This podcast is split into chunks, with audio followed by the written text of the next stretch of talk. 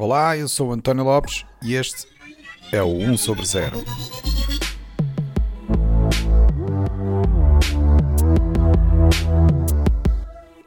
Este é o episódio 63, onde vamos falar sobre o futuro da exploração espacial. Olá, bem-vindos a mais um episódio do 1 sobre 0. Nós hoje vamos falar aqui sobre o futuro da exploração espacial. Nos últimos tempos, este tema tem dado muito que falar, especialmente por causa dos avanços que temos testemunhado nesta iniciativa privada, nomeadamente numa das, das muitas empresas do Elon Musk, a SpaceX. Todos estes avanços que têm visto a acontecer a um ritmo alucinante ajudam também a despertar em mim uma vontade enorme de, de discutir o que poderá ser o futuro das aventuras da, da humanidade no espaço. E para me ajudar nesta missão espacial, tenho aqui hoje comigo o Paulo Gil, o professor de Engenharia eh, Aeroespacial no Instituto Superior Técnico da Universidade de Lisboa. Paulo, muito bem-vindo ao 1 sobre 0. Olá, viva. Eu começaria, se calhar, aqui a nossa conversa com uma pequena provocação. Quer dizer, na verdade, esta provocação não é da minha parte, porque eu sei muito bem a resposta à pergunta que eu vou fazer, mas é algo que eu ouço recorrentemente as pessoas a dizer, que é por que raio se gasta tanto dinheiro na exploração espacial? Por que é que não se usa este dinheiro para outras coisas importantes aqui no, no planeta? não, é, a resposta é fácil. Eu acho que, apesar de tudo, é fácil. Tem, há duas componentes, há dois aspectos que eu acho principais, que é, a primeira coisa é, existem umas coisas por aí uns asteroides, uns cometas, é? que, uh, à, à, custa dos quais nós estamos aqui. Portanto, se não fosse um, um, asteroide ter caído aqui há 65 milhões de anos, os dinossauros provavelmente ainda, ainda reinariam na Terra.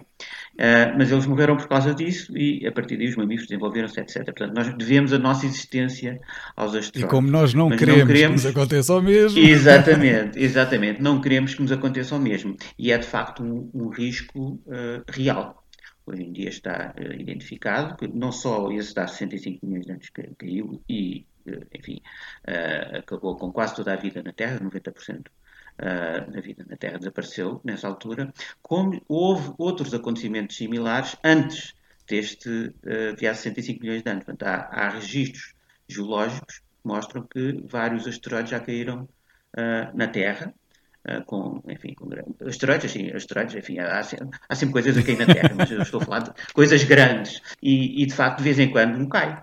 É uma questão de passar tempo suficiente uh, e de facto, alguns agora, pronto, uh, os média agora fazem, muito, fazem muita publicidade disso e a NASA também precisa de financiamento, também, também vai lembrando quando isso acontece. Portanto, de vez em quando passa um asteroide aqui perto, as órbitas vão sendo uh, ligeiramente alteradas, as chamadas perturbações, com pequenos acontecimentos, etc. E, portanto, mais tarde ou mais cedo, um desses asteroides vai cair na Terra.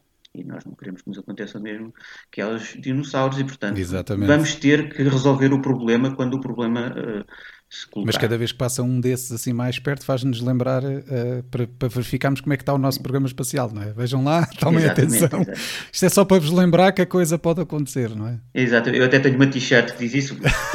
O, o Neil deGrasse Tyson tem esse dizer, é, é o melhor, eh, digamos, é, é o melhor modo de nos lembrarmos da necessidade de um programa espacial. Exatamente. É de facto os asteroides e o que aconteceu aos dinossauros, está houve uma, uma, uma, polémica, mas acho que está neste momento é incontestável, que de facto o que fez a diferença foi o asteroide e não a atividade vulcânica. Houve uma, ainda houve umas dúvidas durante algum tempo, mas finalmente, passado algumas décadas, uh, não, é incontestável, penso eu. Portanto, no fundo, estamos a falar de um investimento na sobrevivência a longo prazo da humanidade, não é? Pronto, que é isso que Exatamente. importa aqui. Mas também não é só Exatamente. isso, não é? Eu imagino que com esta investigação toda que é feita na exploração espacial, também há aqui uma certa riqueza da inovação que é gerada com essa mesma Exato. investigação. Esse é, o, esse é, o, segundo aspecto. Então, falei ah, dois, okay. dois aspectos mais um. Portanto, o segundo aspecto é sim, é exatamente sim, esse. Não, é exatamente esse. O, se nós pensarmos, o, o programa Apollo foi uma coisa extraordinária e muito fora do seu tempo.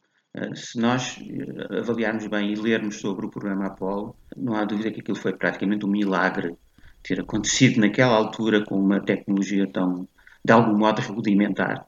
Uh, mas, ao mesmo tempo, uh, o programa Apollo foi o principal cliente dos microprocessadores, por exemplo. Portanto, só para dar um exemplo, portanto, foi um, um grande motor de desenvolvimento da indústria dos microprocessadores. Uhum. Portanto, foi na altura a IBM não entrou na, na, corrida porque estava a acabar o seu sistema 360, que quase a levou à falência, portanto, não pôde entrar no programa Apollo, mas os microprocessadores começaram a ser desenvolvidos, portanto, tiveram um grande impacto, um grande desenvolvimento a partir daí, portanto, foi um grande arranque Uh, portanto, de facto, a, a, NASA era o principal cliente dos microprocessadores na altura e, portanto, depois isso levou ao desenvolvimento da, da indústria de microprocessadores e à revolução, digamos, à terceira ou à quarta revolução industrial, digamos assim. Uh, já não sei qual é o número. Quantas mas, é que vamos, não é? Uh, exatamente, mas, mas é de facto, enfim, uh, as pessoas praticamente já não se lembram do tempo em que não havia computadores. Exato. E, e de facto, os, computadores que foram à Lua, ainda, ainda os, as memórias ainda foram quase tecidas à mão, não é? Como algumas pessoas que estavam. É uma coisa impressionante, nós, nós pensarmos, era, era de facto rudimentar a tecnologia comparada com a que temos hoje em dia. E, e, de facto foi, foi absolutamente, foi, foi quase um milagre, de facto, se olharmos bem, foi quase um milagre, foi muito fora do seu tempo. E, e portanto, e, e, isso, e não foi só com o microprocessador, foram, foram muitas outras coisas. Portanto, há um grande investimento em, em alta tecnologia com um propósito específico, naquele caso, chegar à Lua.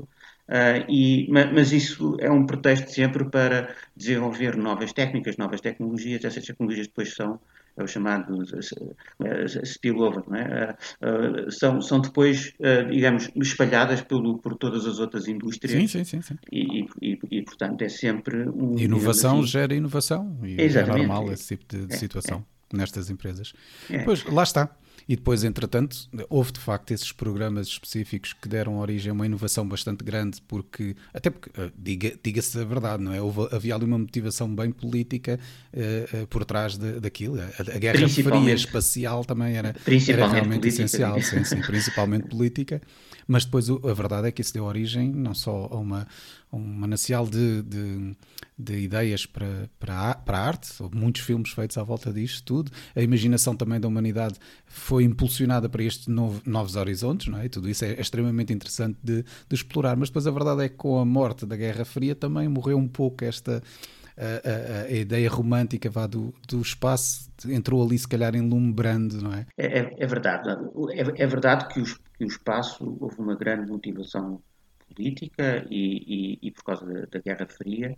Portanto, os, os americanos sentiram-se um pouco, uh, não, não, sei agora a palavra, mas uh, sentiram-se um pouco incomodados com o facto dos russos terem lançado o Sputnik, não é? Foi, foi um Exatamente. choque, não é? Havia uma, pronto, também uma certa paranoia anticomunista sem nenhum juízo de valor, mas uh, nota-se que sabe, quando uma pessoa lê aquelas coisas dos, dos, dos, na, na, digamos, da vivência americana dos anos 50, o macartismo e etc. Portanto, há, havia de facto uma certa paranoia comunista, ou dos comunistas, ou relativamente aos comunistas ou ao comunismo, e de facto foi um choque para os americanos uh, eles terem feito aquilo, e, e aquilo era principalmente a demonstração de que conseguiam eventualmente lançar uma bomba atómica nos Estados Unidos. E isso é um grande de algum modo trauma, Exato, os Estados Unidos são, são uma, uma potência continental e sempre se sentiram muito seguros, quer dizer, eles já tiveram a guerra civil no seu próprio território. Exatamente.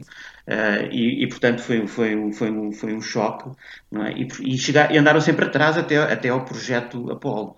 E o projeto Apollo foi precisamente pensado para conseguir Uh, ultrapassar, digamos, a, a liderança do, da União Soviética na altura.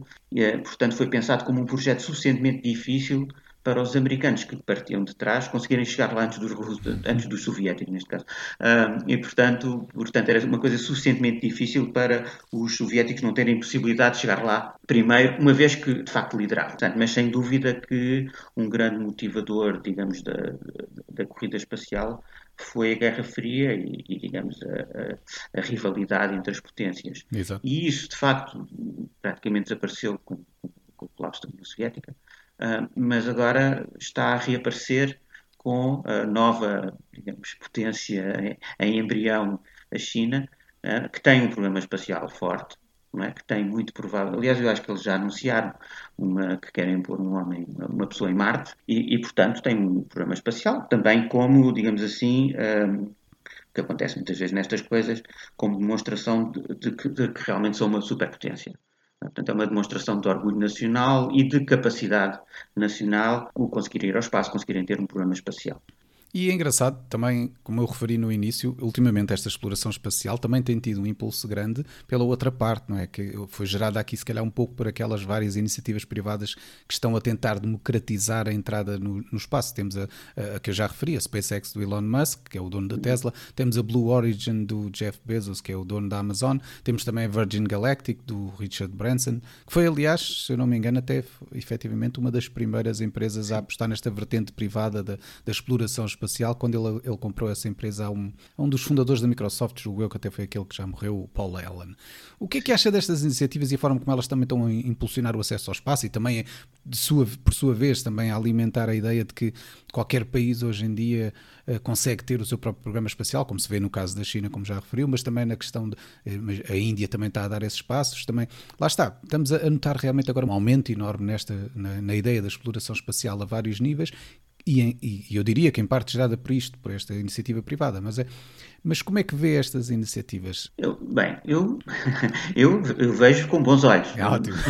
A primeira questão é, ok, eh, mas, mas com, também com...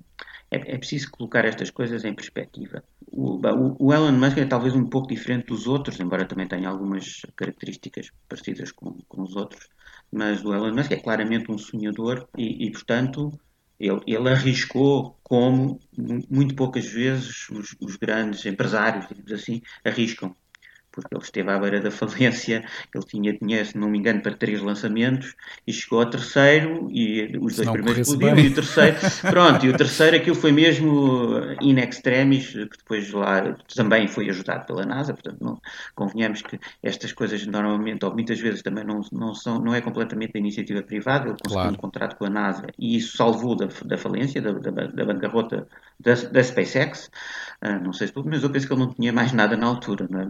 Aquilo tinha, estava tudo muito no limite. Portanto, estas coisas são. O, o espaço é uma, é uma coisa que tem um conjunto de riscos no desenvolvimento, uh, que, não, que não admite pequena falha, portanto, uma pequena falha é o fim, não é? E, portanto, é preciso ter um sistema que seja muito confiável uh, para conseguir ter um, um, programa espacial. E, portanto, é, um, é uma coisa que uh, custa, custa arrancar.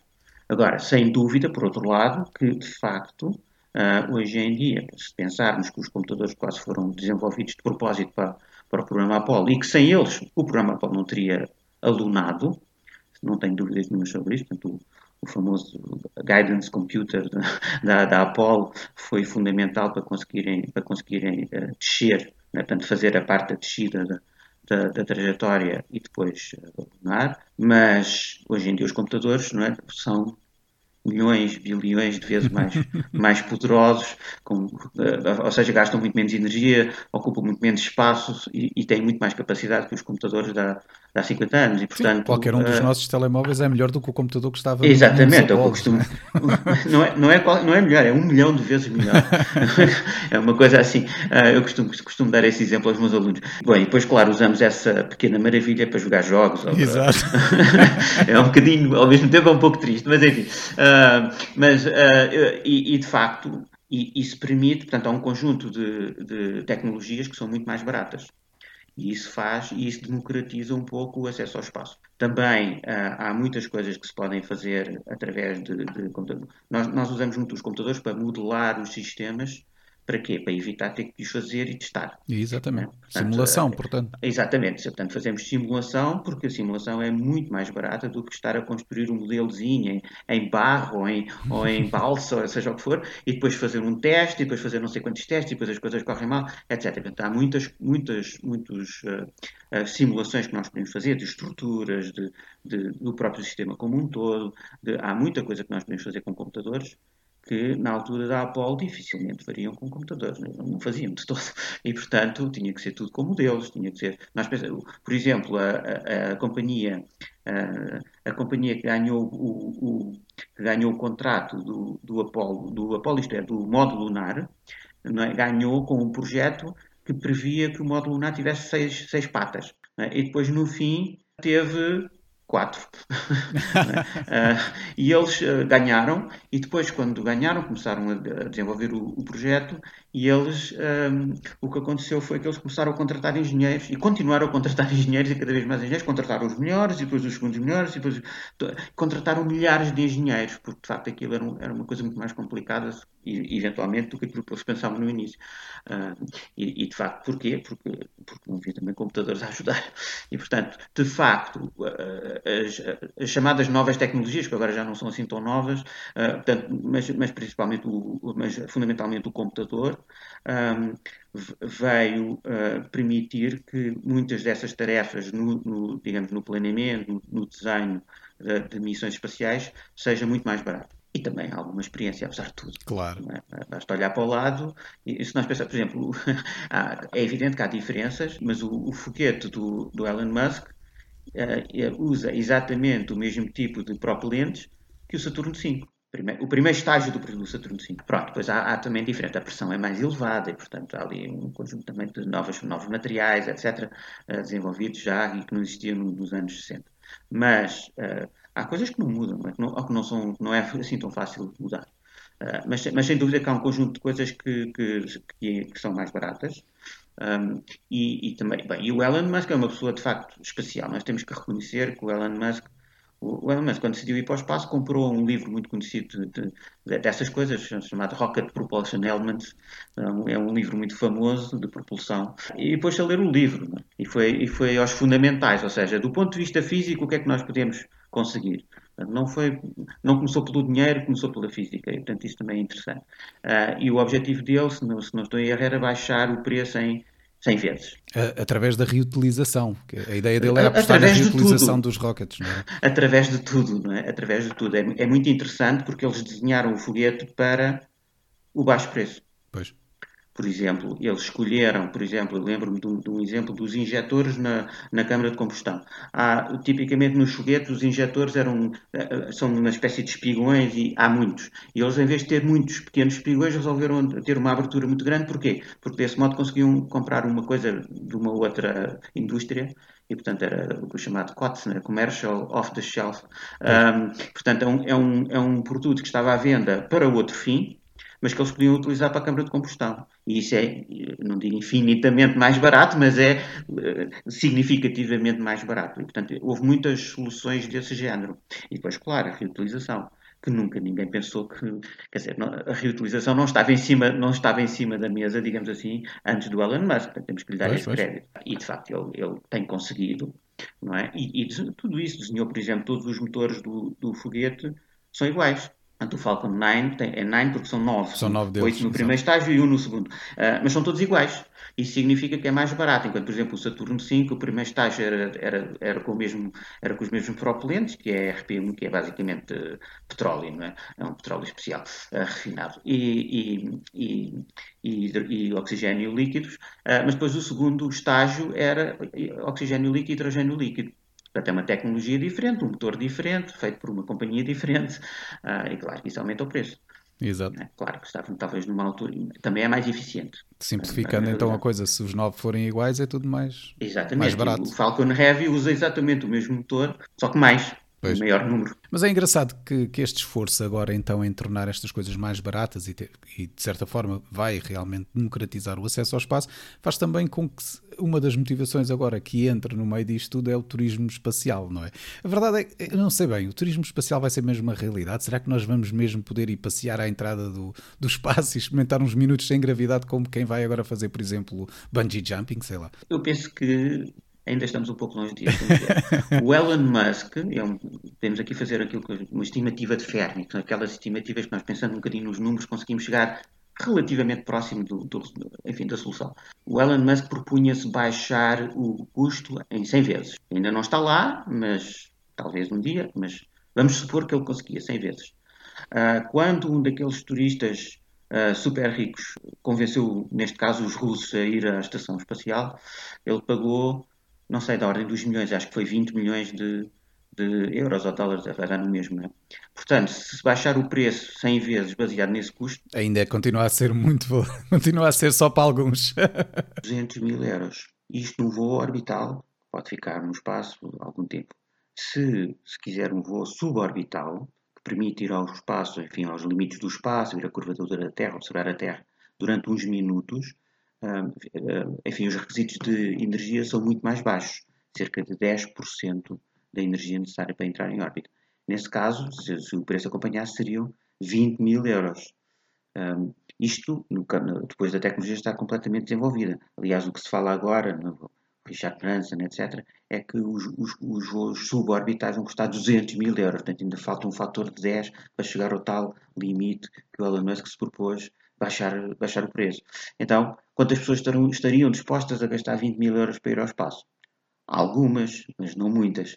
Eu não teria possibilidade de o fazer, mas haverá, haverá certamente várias pessoas, digamos, em Portugal que estariam eventualmente dispostas, ou pelo menos em condições de o fazer, se, se assim quisessem, pois. e se entrasse na moda, etc. E é fácil entrar na moda, é uma, é uma coisa que se vende a si própria. Uh, provavelmente haveria várias pessoas. Portanto, não será, digamos, turismo de massas, mas certamente que há a possibilidade de fazer Uh, enfim, disso ser, vir a ser uma realidade. Agora, há sempre um risco envolvido. O risco, enfim, o risco existe sempre no espaço. Sem dúvida. Uh, e isso pode também dar cabo do negócio, isto é, destruir o negócio. Portanto, se ao azar de eles mais ou menos cedo perderem uma, uma, uma, uma nave, um foguete que tem alguns turistas famosos, Exatamente. É? Isso, sim, sim, sim, isso, Pode acabar com, isso pode acabar com o negócio. Sim, sim, é mesmo isso. Aliás, aquilo que nós temos estado a ver agora, esta corrida desenfreada dos bilionários que estão a tentar ser os primeiros a chegar ao espaço, que aliás acho que é este mês que vai já acontecer. O, uh, há aqui a guerra entre o Richard Branson e o Jeff Bezos a ver quem é que é o primeiro que chega lá. Pronto, esta coisa. É, uhum.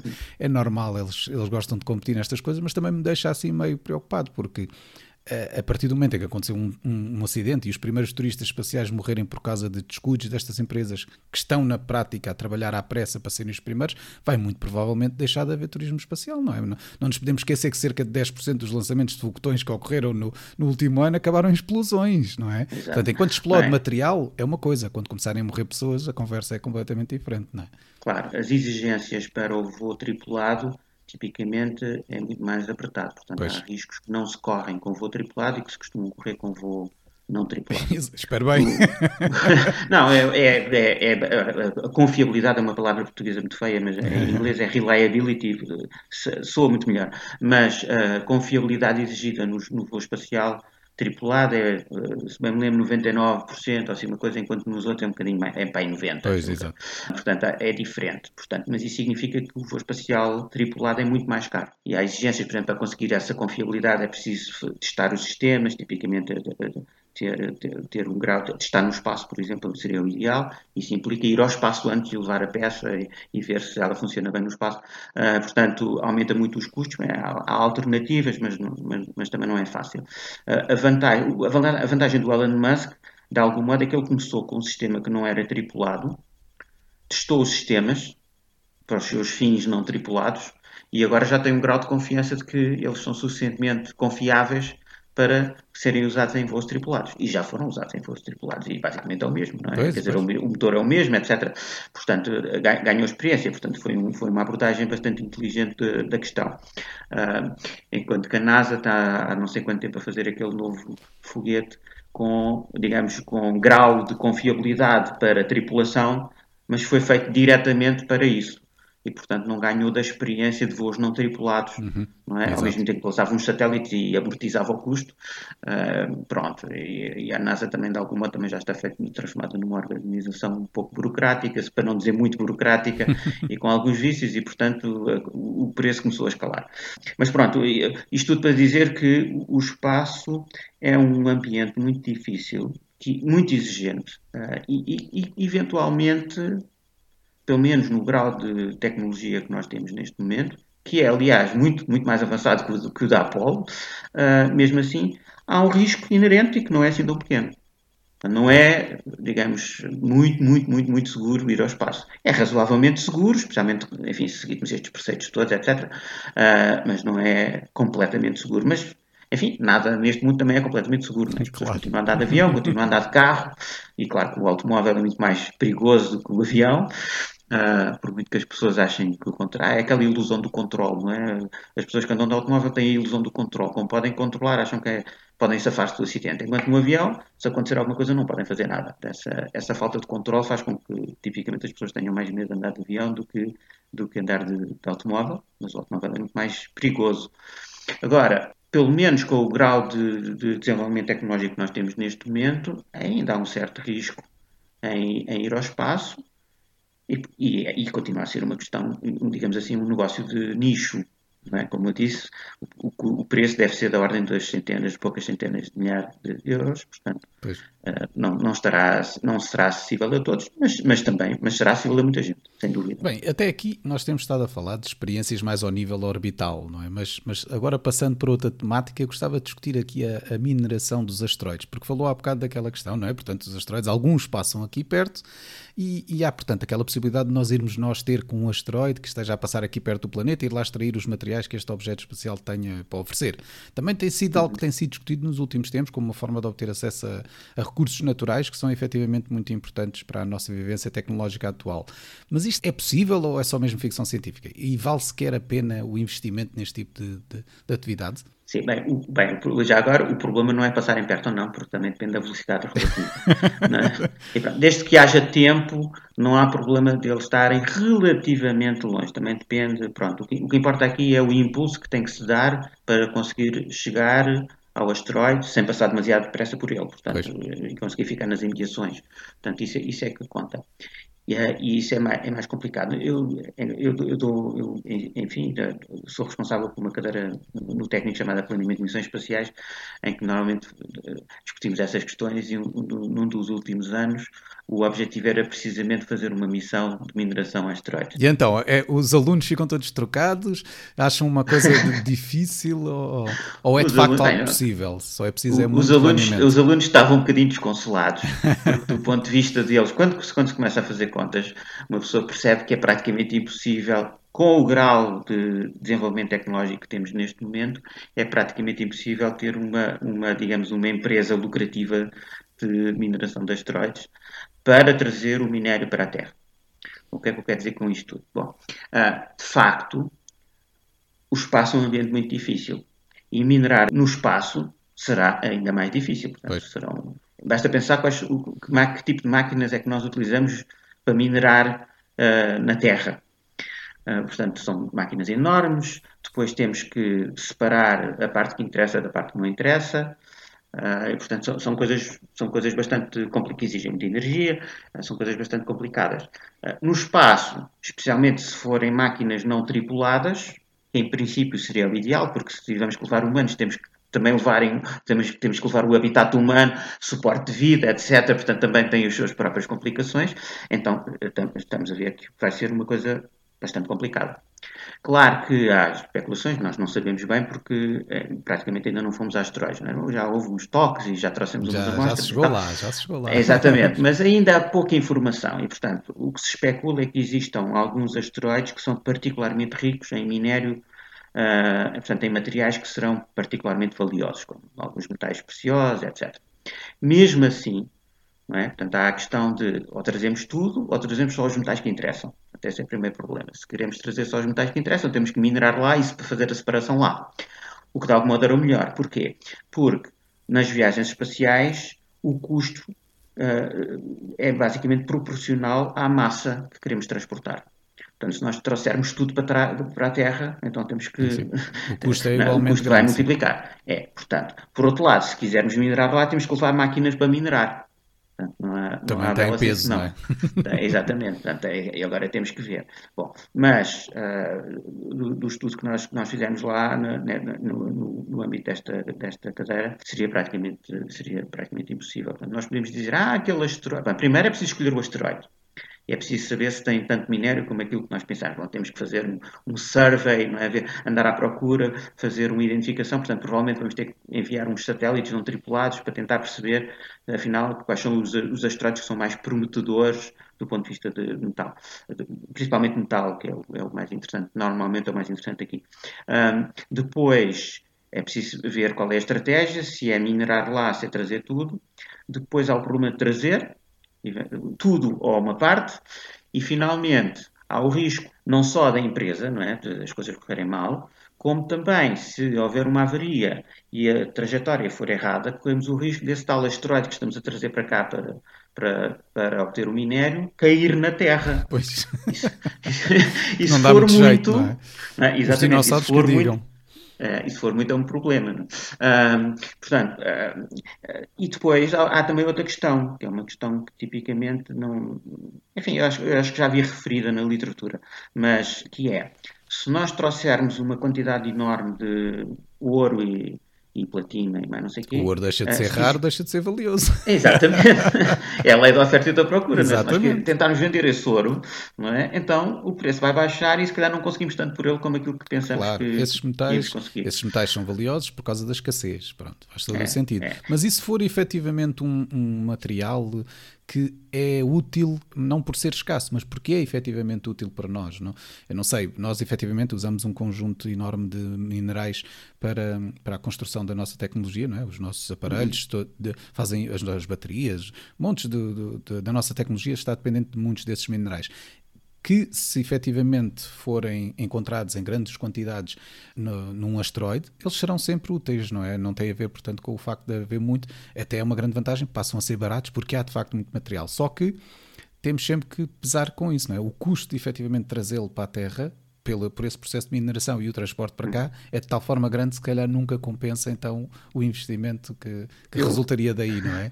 Eu apostaria que para este caso de uso, que há um outro caso de uso que pode ser mais interessante, mas para este caso de uso é muito difícil que seja, digamos, uhum. lucrativo. Há aqui outra questão que é, tipicamente as empresas quando, quando investem tem que ter um retorno ao fim de um certo tempo. E aqui, se calhar, o retorno só vem ao fim de 50 anos ou 100 anos, não é? Muito, de muito tempo, é esse Exato. o problema. É, é, esse um dos problemas, não é? É esse um dos problemas, porque demora tempo a fazer, a, a ver quais são os asteroides interessantes, depois a fazer a viagem. Para a viagem ser barata, temos que ir devagarinho. Porque se quisermos ir depressa, pagamos mais. Depois é preciso minerar, depois é, é, preciso, é necessário trazer de volta. É? E isso passam anos e anos. Há, os asteroides não estão assim tão perto, portanto é muito fácil gastar 5, 10 anos para chegar a um asteroide e, portanto, outro tanto eventualmente para voltar em órbitas de energia mínima, portanto, tentando cortar na massa, é? que é o que nós queremos.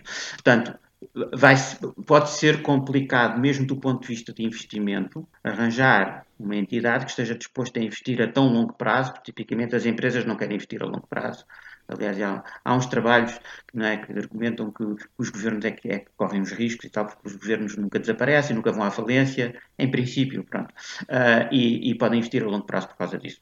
E, portanto, dificilmente uma empresa, uma companhia privada consegue fazer isso. O Elon Musk fez-lo porque o homem tinha um sonho, claramente, mesmo sendo um gênio, não é? E mesmo sendo um gênio, e ainda à falência foi por uma unha negra, portanto ele conseguiu, acho que foi o quarto foguete que foi bem sucedido e não o terceiro, ele arranjou lá mais dinheiro para um, acho que foi assim. Uh, foi o terceiro ou o quarto, portanto foi mesmo in extremis, ele, estava, ele disse aos próprios amigos para não investirem na SpaceX, porque era uma, porque era uma coisa muito arriscada, portanto isso, acho que isso diz tudo. É? portanto, o homem tinha um sonho, claramente ele tem um sonho, e tinha os, os recursos para pelo menos tentar fazê-lo, uhum. e resolveu arriscar, foi uma jogada de alto risco, e ganhou penso eu que já se pode dizer que ele ganhou, pelo menos ganhou alguma coisa, eh, sem dúvida. Mas, mas é, foi de facto uma jogada de alto risco, de algum modo única. É? Portanto, este New Space, as pessoas pensam que o New Space agora qualquer empresa, uh, digamos assim, de vão de escada, é? pode, pode, participar no espaço, e até certo ponto isso é verdade, mas não nos esquecemos que uh, o Elon Musk é só uma empresa. Pois. Não, é, não é um conjunto de empresas que foi lá, é só uma única empresa, porque uma única empresa tem também ganhos de produtividade que um conjunto de empresas uh, vagamente ligado não tem. Portanto, isso também pode ser um problema. Pronto, isso, isso depois entra pelas teorias económicas e, e, outras coisas, não é? Que também tem muito que se lhe diga, mas, uh, mas de facto não é. Uh, temos que pôr as coisas. É, é como. Eu, eu, vou sair aqui um pouco da minha zona de conforto, embora não completamente, porque eu venho da física. Portanto, é como a energia nuclear. A energia nuclear pode ser interessante para o mundo, mas pode não ser interessante para Portugal como país. Pois por uma questão de questões. Sim, pronto, sim. Isso agora seria outra conversa, não é? Ou pelo menos seria, seria no mínimo discutível. E, um, e, uma das mais importantes é o investimento requerido para isso. Portanto, será que nos vale a pena investir como pequeno país? Uh, pronto, é discutível, não é? É por uma questão de escala. Por exemplo, se nós imagino que só temos uma central nuclear, ela precisa de vez em quando precisa ser desligada. Se desligarmos, ficamos dependentes, não é? Então, claro. Temos que importar energia durante essa altura. Pronto, se tivermos uma boa rede ligada com a Espanha, também não tem problema.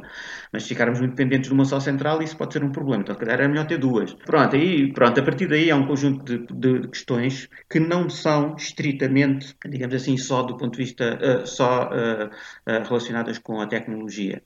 São relacionadas com a economia, com, com a sociedade, com a escolha coletiva que nós fazemos, com, com o risco que estamos dispostos a correr, etc, etc. Portanto, há, há muitas outras questões relacionadas e, tipicamente, nas, digamos, no setor espacial isso também acontece porque os investimentos tendem a ser muito grandes. Embora, de facto, hoje em dia, se consiga fazer, com um investimento relativamente pequeno, se consiga acesso ao espaço. Se as coisas forem bem feitas. Mas há bocado estava a dizer então que, havia, que não concordava com a ideia do investimento neste caso de estudo, mas que havia outro que eventualmente pudesse justificar. Certo, ah, sim, isso, isso é muito interessante, porque se nós quisermos, portanto, é um grande se, mas uh, se nós quisermos explorar o sistema solar em, digamos, em força, mais do que estamos a fazer aqui agora, o que, faz, o que pode fazer sentido é uh, obtermos o propelente necessário para tudo isso, ou pelo menos para uma boa parte disso, no espaço. Porquê? Porque levá-lo aqui do fundo do poço de potencial da Terra, ou seja, da superfície da Terra, temos que levá-lo lá para cima. Só isso é um enorme custo. Claro.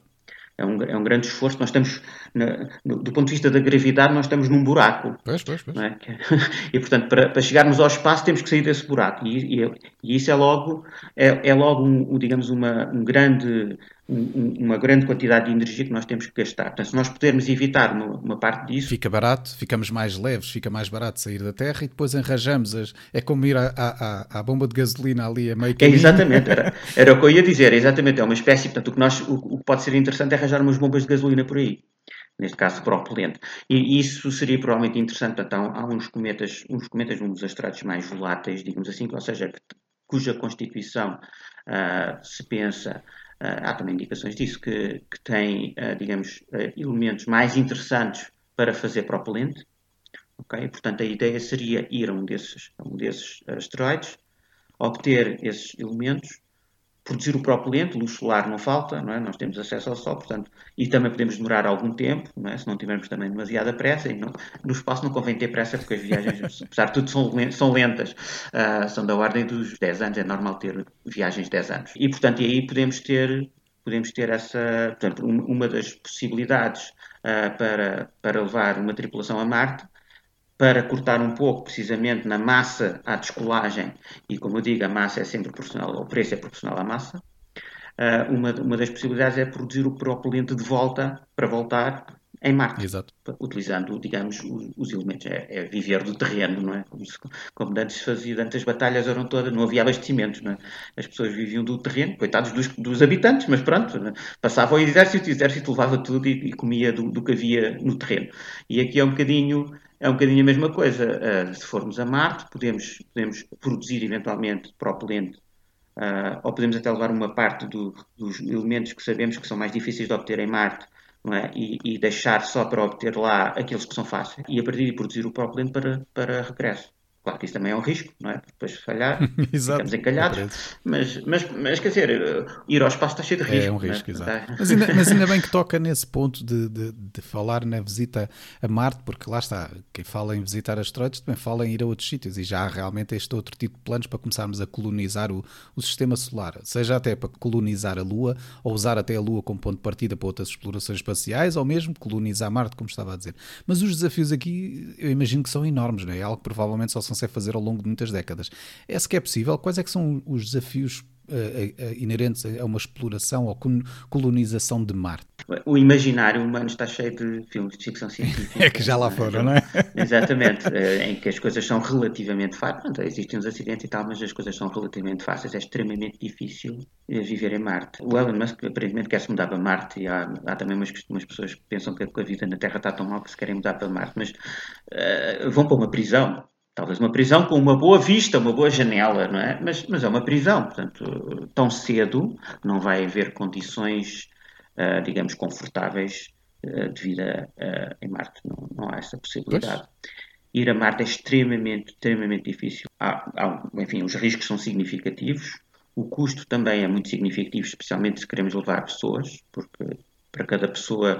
Havia umas contas, é por cada, para cada ser humano uh, precisava de uma tonelada e meia de suporte de vida. Se nós pensarmos por cada humano, temos que levar suporte. Uma tonelada e meia de, uma tonelada e meia de suporte de vida. Enfim, o número pode ter já mudado um pouco, este, este, este número é um pouco antigo, mas não terá mudado assim tanto. E, e, e lá não há nada, não é? Não, temos que levar tudo connosco. Uh, inclusive, enfim, enfim temos há coisas que nós podemos produzir lá, tentar produzir, como por exemplo oxigênio, etc. Mas para, produzir, para fazer essa produção temos que levar as máquinas para o fazer. E, e depois, eh, depois, enfim, há pessoas que até pensam na terraformação de Marte, ou seja, fazer Ui. com que. Até há filmes, não é? Exatamente, uh, sim. Uh, em, que, em que aumentamos a atmosfera, etc. Mas isso também nunca será muito sustentável, porque Marte é muito pequeno. Uh, e não tem, não tem, não tem grande campo magnético, não tem campo magnético praticamente nada. E, e, isso também complica as coisas porque a atmosfera rápida, como Marte é pequeno, é? a gravidade não é suficiente para, para manter gerar a atmosfera. uma atmosfera, exatamente. É, portanto, para manter, e portanto a atmosfera vai se escapando para o espaço. Exato. Então, neste, na prática, se formos a ver, então, tornar Marte habitável é muito mais difícil do que na prática resolver os, os problemas que nós temos aqui na Terra, não é? Certo, portanto, é isso que eu, é isso que eu fazê-lo, fazê-lo seria só numa intenção de efetivamente estarmos a trabalhar naquele, naquele contexto de sermos uma espécie multiplanetária. Mas agora vem a pergunta: porquê? Porquê é que haveremos de ser, ou porquê é que deveremos apostar nesta ideia de sermos uma espécie multiplanetária? Bem, eu, eu não há, não há resposta para isso, não, é? não há uma verdadeira resposta. O universo, do meu ponto de vista, não tem respostas. Nem, nem, nem a vida não tem, que, não tem que fazer sentido. Não é? A vida é o que é uh, e, eu estou confortável com isso. Ah, eu acho que o, o, ser humano tem tendência para explorar. Não é? Está na nossa natureza explorar e aumentar o conhecimento sobre a parte do universo que nos está acessível. Uhum. E, portanto, desse ponto de vista, eu sou completamente a favor da exploração espacial, mas completamente a favor, porque vamos aumentar o nosso conhecimento e quando aumentamos o nosso conhecimento, eu penso que isso é bom. Mesmo que tenha às vezes aspectos menos, menos positivos, penso que em geral isso é positivo. É? Conhecemos melhor, até porque conhecendo, por exemplo, o que aconteceu ou o que acontece em Marte, pode também levar-nos a conseguir algumas respostas do que pode acontecer ou do que já aconteceu na Terra. Portanto, uh, isso pode nos favorecer, até do ponto de vista da sobrevivência. Portanto, eu acho que a exploração espacial é uma coisa positiva. A mudança da humanidade para outro planeta no sistema solar não me parece muito viável, porque a Terra é única, de facto, em, em, em termos de suporte de vida, a Terra é o único planeta do sistema solar em que nós podemos respirar. Sem, sem ser por uma máscara, sem ser por um suporte não é, de uma máquina que não se pode variar, porque não paramos de respirar. E, portanto, desse ponto de vista, é um, é um sítio único e provavelmente dos mais bonitos, não é? Talvez nós não, não, não, não valorizemos muito porque, é? pronto, cá está, estamos habituados Exato, e, não e valorizamos se calhar menos. Mas, por muito bonitas que as paisagens sejam em Marte, não acredito que as paisagens na Terra não sejam mais bonitas. e mais, e que, no, e, e, e, que sejam, e que possamos usufruir muito mais. Sim, sim, sim. Sem dúvida. Marte será sempre com uma máscara, será sempre atrás de um vidro, não é? E esta pandemia devia, devia ter, enfim, ensinado alguma coisa às pessoas, não é? As pessoas estão todas fartas de estar em casa, não é? Agora imaginem Marte, não, nunca vão conseguir sair e apanhar ar puro, não há ar puro. Mas, mas lá está, eu acho que também há aquela ideia romântica, como estava a dizer e bem, que é a exploração é inerente a, a nós. A exploração Sim. é da mesma maneira que houve gente que explorou por este mundo fora, que, que foi para zonas Sim. que ninguém tinha ido, exatamente porque sabiam que tinham aquela sede de explorar. Tudo bem que muitos deles tinham a motivação de novas riquezas, novas, uh, novas inovações, no, novas oportunidades. Portanto, tudo isso há uma motivação clara para, para esse tipo de exploração e aqui até se pode dizer que seja o mesmo. Mas também podemos dizer que há aqui também uma outra dimensão realmente interessante nesta exploração, não é? A, a gente também não, ainda não falou disto, mas eu acho que há aqui um aspecto interessante que é aquele sonho e, a, e, as perguntas que nós vemos em tantos sítios, principalmente na ficção científica, de que é a ideia de termos contacto com outras civilizações inteligentes. Não é? Será que há extraterrestres ou não? Será que eles já cá vieram visitar? Porquê é que nós ainda não os encontramos? Ou será que eles já nos encontraram e não nos querem visitar porque provavelmente não somos interessantes o suficiente? Não é? Portanto, todas estas perguntas já fazem parte da nossa cultura e, e se realmente nós nos tornamos numa civilização multiplanetária, à medida que formos explorando cada vez mais além, aumenta esta probabilidade de encontrar encontrarmos outras civilizações inteligentes. Mas, mas, será que isto é mesmo assim? Pronto, eu não, eu não sei, mas eu acho isto extremamente romântico e acho extremamente interessante. E, portanto, tudo o que seja para a humanidade entrar neste campo de exploração, eu acho que é sempre, sempre encantador de, de pelo menos se imaginar. Eu, como, como eu disse, eu suporto muito a exploração espacial e a exploração do, do sistema solar. Provavelmente seria uma boa abordagem, começar mais com robôs, com uhum. máquinas automáticas do que com seres humanos. Bom, não digo, bom, a Lua faz sentido levar desde já seres humanos. Marte vai ser muito complicado, é? mas há uma corrida, eu, eu, percebo a questão da corrida, é? consigo compreender que, que, há outros valores e, há, e portanto eu, eu até aceito uh, que haja uma corrida a Marte para, para levar um ser humano a Marte, um, mas vai ser muito complicado vai ser, as pessoas não fazem ideia da, complicação, da, da dificuldade que é e do risco que, que é uh, colocar um ser humano em Marte neste momento. Neste momento. Existe um conjunto de riscos, que, alguns dos quais nós ainda não sabemos bem como lidar. Portanto, há, é um problema tecnológico uh, em aberto. Uh, por exemplo, as tempestades solares, a, a, a radiação, não é? tempo, a radiação, exatamente. Portanto, quando há uma tempestade solar, a radiação aumenta de tal maneira que as pessoas, os astronautas morrem, a não ser pois. que estejam bem protegidos. E protegê-los é, não é fácil também. Na Terra estamos bem protegidos, efetivamente, porque há esse campo magnético que nos protege. Campo magnético efeito. e a própria, a própria atmosfera, sim, sim. É, tem uma certa espessura e, portanto, nos protege também. Mesmo assim, há alguns eventos que fizeram, por exemplo, fizeram grandes apagões. Não, não, não fizeram na altura porque não existia, não existia existiu eletricidade. O Carrington Event foi uma tempestade solar no, no, século XIX, não é? Que dizem que se ela acontecesse hoje, não é? A metade dos nossos sistemas eletrónicos iam à vida. É? portanto, ficava, portanto, isso é um risco, aliás, identificado pela NASA, um, e, portanto, há, há, este tipo de risco. E isto é caro, não é? Uh, quanto mais no espaço. No espaço, as pessoas, os astronautas estão muito expostos à radiação, e, portanto, essa é uma das dificuldades. Outra dificuldade é se nós queremos ir a uma velocidade, digamos assim, razoável, é? Isso implica que temos que esperar muito tempo em Marte para voltar, porque os planetas ficam desalinhados e, portanto, até ficarem alinhados e voltarmos para voltarmos com uma velocidade razoável, temos que esperar cerca de um ano em Marte, o que aumenta muito a, a radiação é?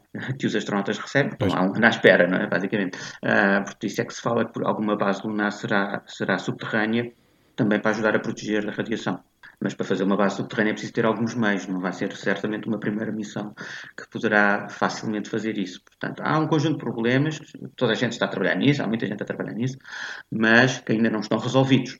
E estamos a falar apenas de pôr um humano em Marte, não estamos a falar de uma base permanente e de uma mudança de uma parte da humanidade para lá. Pronto, vamos ver agora se o, se o foguete do Elon Musk resulta, não é? Supostamente tem uma capacidade grande para levar, supostamente, muita gente, mas eu não sei se ele vai levar assim tanta gente ou se não tem que levar muita coisa antes. E depois, eh, depois há, outro, há outra questão, se for uma, uma questão, se for uma, uma, digamos, uma empresa em larga escala para levar muita gente, também temos que começar a pensar no ambiente, porque a, a, a propulsão de foguetão não é propriamente assim muito amiga do ambiente.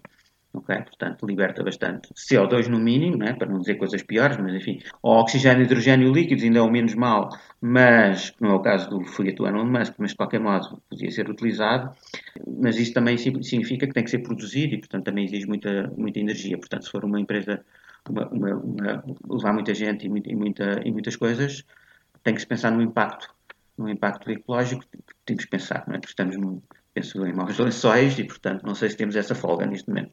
E, portanto, desse ponto de vista, para mim, faria muito mais sentido, nesta fase, pelo menos, apostar muito mais nos robôs do que, do que nos seres humanos. Então quer dizer que o primeiro contacto com uma civilização inteligente provavelmente vai ser com um robô, é isso? é difícil dizer. Tanto do nosso lado como do outro, não é? Porque for, a pensar dessa maneira realmente faz todo o sentido, o que significa que provavelmente se existir uma civilização inteligente, algures do outro lado, vai pensar no mesmo. Olha, vamos mandar uns quantos robôs Nós não sabemos. e os nossos robôs vão se encontrar. Nós, nós não sabemos o que é que uma civilização alienígena pensa. Existe é verdade, um livro é muito engraçado que se chama, acho que é do Stanislav Lem, mas não me lembro, não, Desastre, não me lembro, não me lembro do título, uh, que é muito interessante porque é fiasco, acho que se chama assim, em português chama-se fiasco, acho que é, em que são os humanos, pronto, na sua exploração espacial, etc., com viagens espaciais, etc., chegam a um planeta onde há seres e eles por simplesmente não percebem o que é que acontece. A páginas tantas são atacados com uns micro, umas nanomáquinas e têm que fugir, sem, sem, perceber o que é que se tinha passado, porque eles não conseguiam perceber, uh, o choque cultural foi tão grande que não, não, não entenderam. Não Os outros eram tão avançados. Não, não era uma questão de avanço, era uma questão de serem diferentes. Mas pronto, isso, isso é, são muitas outras histórias. Antes dessa, há, uma, há um interessante. Bom, ok, uh, existem tantos planetas, porque não vir civilizações inteligentes, etc. E a, e a pergunta que o Fermi fez, não é? Porque o Fermi estava... Um paradoxo, na verdade. É, é? Sim, é um, parado é, é um paradoxo. Um paradoxo. Sim, é aquela ideia de... daquela aparente contradição entre o facto de haver uma alta probabilidade de existência de extraterrestres alguns no universo, mas a verdade é que nós não tivemos qualquer contacto com outra civilização. É, é um bocadinho mais complicado do que isto. Eles dizem, então, mas se há muitos, onde é que eles estão?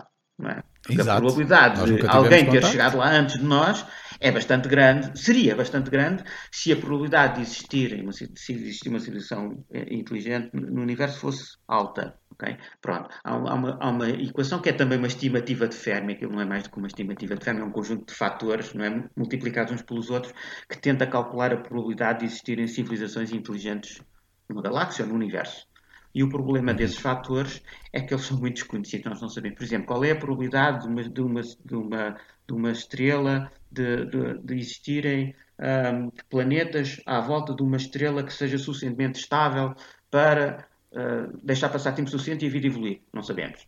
Uh, pronto, esse por acaso até agora sabemos muito mais, porque entretanto começaram a descobrir, começámos a descobrir planetas, etc. E portanto percebemos que, por exemplo, os planetas são coisas comuns uh, à volta das estrelas, coisa que não sabíamos quando o Drake, a, a, equação de Drake, quando o Drake escreveu a sua equação, nós não sabíamos bem qual, qual era a probabilidade, se a existência de planetas à volta de uma estrela era uma, era uma ocorrência banal ou era uma coisa mais ou menos rara. E há, uhum. e há esta questão, há muitos desconhecidos aqui. Nós nem sequer sabemos como é que a vida começou. Exatamente. Não sabemos os pormenores, sabemos a evolução. A evolução está mais que, que demonstrada até com, com, moscas no laboratório, mas o início nós não sabemos. Aquele início, não é? Não é. sabemos se foi algum fenómeno de tal forma especial que é demasiado raro no universo. É Pode ser uma coisa rara, não é? Que exija. Pois. Ou então pior, não é? Que também é essa possibilidade, é a capacidade de, de facto, a vida poder evoluir e quando chega à inteligência, não é? Rapidamente chega às armas nucleares. E exatamente, e, e matam-se. e matam-se. Pronto, exatamente. Como, como já quase aconteceu connosco. Exatamente, sim, sim, sim. Okay? Portanto, e nós não sabemos se isso é muito provável ou pouco provável. E, portanto, o que nós sabemos é que existe, é que existe pelo menos uma vida supostamente inteligente no universo. É?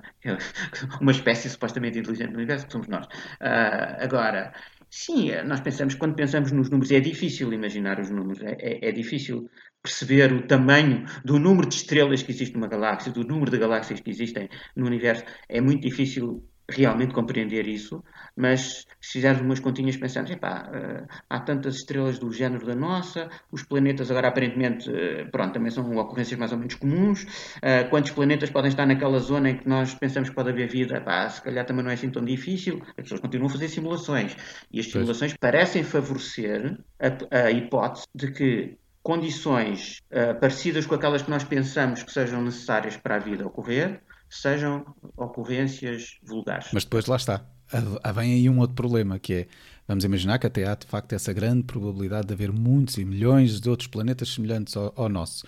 A verdade é que o universo é demasiado grande, não é? Portanto, é, qualquer pois. contacto entre esses planetas vai ser de tal forma tão complicado, ou vai demorar tanto tempo porque a distância a que estamos é simplesmente gigantesca que pronto, não vai ser esse, algo que vai acontecer esse é um problema, e, mas nós podemos pensar, sim, esse, esse é um problema grave e, e, difícil de resolução, especialmente se pensarmos em outras galáxias, mas podemos restringir a discussão à nossa galáxia. E mesmo assim é um problema, é um problema complicado. Porquê é que é um problema complicado? Porque tanto quanto nós sabemos, tanto a física, a melhor física que nós sabemos, impede na prática viagens espaciais a outras estrelas. A, a, a, estrela mais próxima, que nós não sabemos se tem planetas ou não, enfim, ou se tem planetas adequados para a vida ou não, está a 4 anos-luz. Portanto, 4 anos-luz significa que a luz demora 4 anos a lá chegar.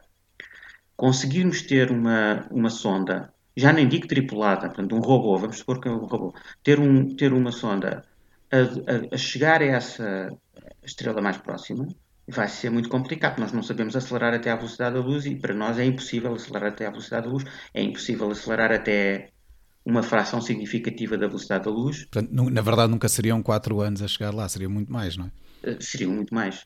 Há uns projetos malucos agora, que, uns tipos que dizem que conseguem acelerar uma pequena sonda tipo vela solar uh, com laser uh, um décimo da velocidade da luz. Uh, um décimo da velocidade da luz demoraria 40 anos, mais coisa, menos coisa. Uh, e eu não sei se essa pequena sonda consegue depois comunicar e dizer: é, olha, estou aqui e estou a ver tudo. Uh, está aqui uma civilização e tal, venham, venham para cá. Uh, portanto, isso é a primeira dificuldade. A segunda dificuldade é que, mesmo que ela consiga avançar, acelerar até um décimo da velocidade da luz, apesar de tudo, há partículas no espaço. Há muito poucas partículas no espaço, mas, mas existem. Eu não, eu não sei se tal vela solar vela consegue resistir a essas partículas. Claro. É? E já nem falo de, de, apanhar alguma coisa maior. Estamos a falar dos protões que existem muito poucos no, no, espaço interestelar, eh, são poucos, mas são alguns. E quando se tem uma velocidade muito grande, há muitos que passam por nós, não é? nós é que passamos por eles e, portanto, acabam por fazer alguma, alguma diferença. Portanto, há, há aí coisas muito complicadas. Portanto, nós não temos, uh, a nossa física proíbe andar mais depressa do que a luz. Uh, e isso é uma dificuldade grande, é? porque as distâncias são de facto muito grandes.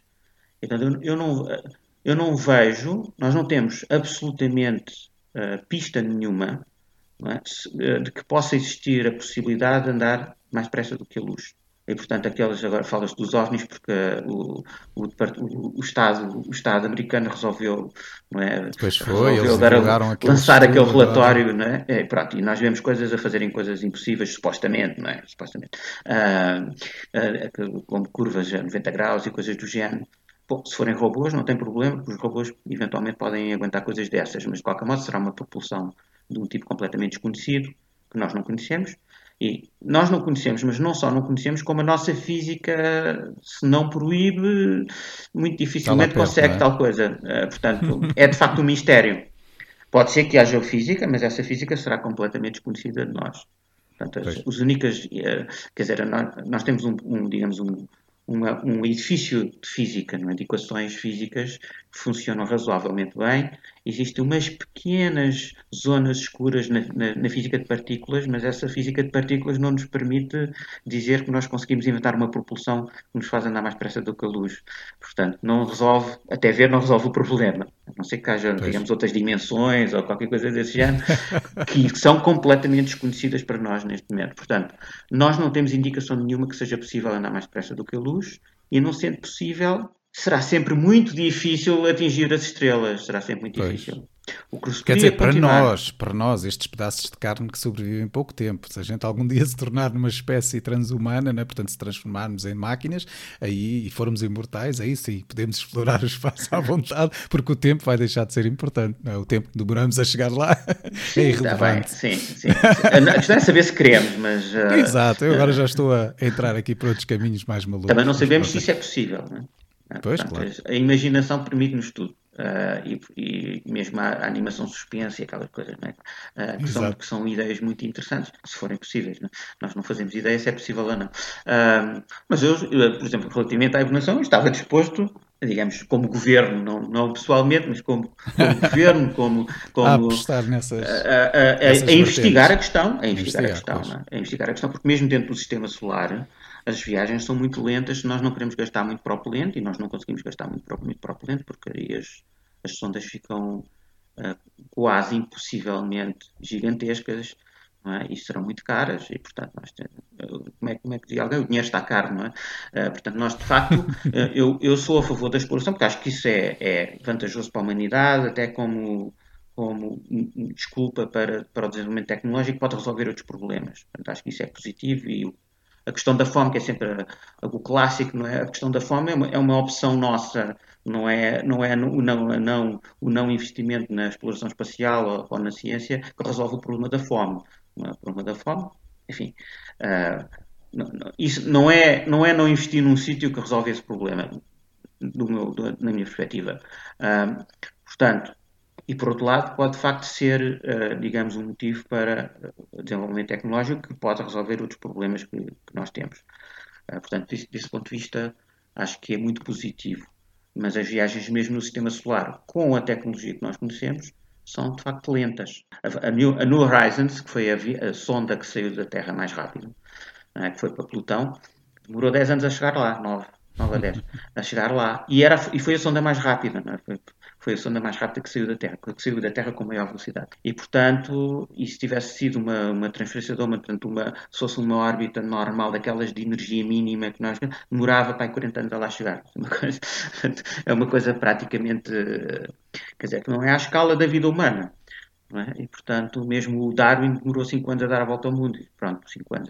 Mas as pessoas nessa altura, pronto, quer dizer, sei lá, mudavam e não voltavam, não é? pronto. Só que o problema aqui é que, pronto, as pessoas iam, sei lá, para a América, descobriram a América, iam para a América, emigravam, ficavam por lá, nunca mais viam família, nunca mais. Uh, mas viviam. Uh, e, e neste, no sistema solar não é bem assim, não é?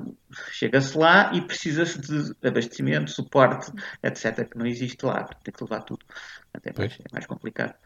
Uh, portanto, eu passo, é como enfim. em tudo, é, é como a exploração. As pessoas que estavam a explorar, que, que, andavam também a explorar novos territórios, também não sabiam o que iam encontrar. Se calhar iam encontrar desertos onde não iam poder, poder produzir comida ou não iam encontrar água. Eles não sabiam, não é? E poderia acontecer exatamente essa grande coisa. Agora sabemos que sim, que iriam encontrar e provavelmente iriam sempre safar de alguma maneira. Ah, não, Mas a verdade é que essas safaram, explorações. Muitos pois, muitos não se safaram. Exatamente. Há aquela questão que como é que era metade não sei se era metade, se era um terço dos, dos marinheiros do, do, no tempo das descobertas, não voltavam.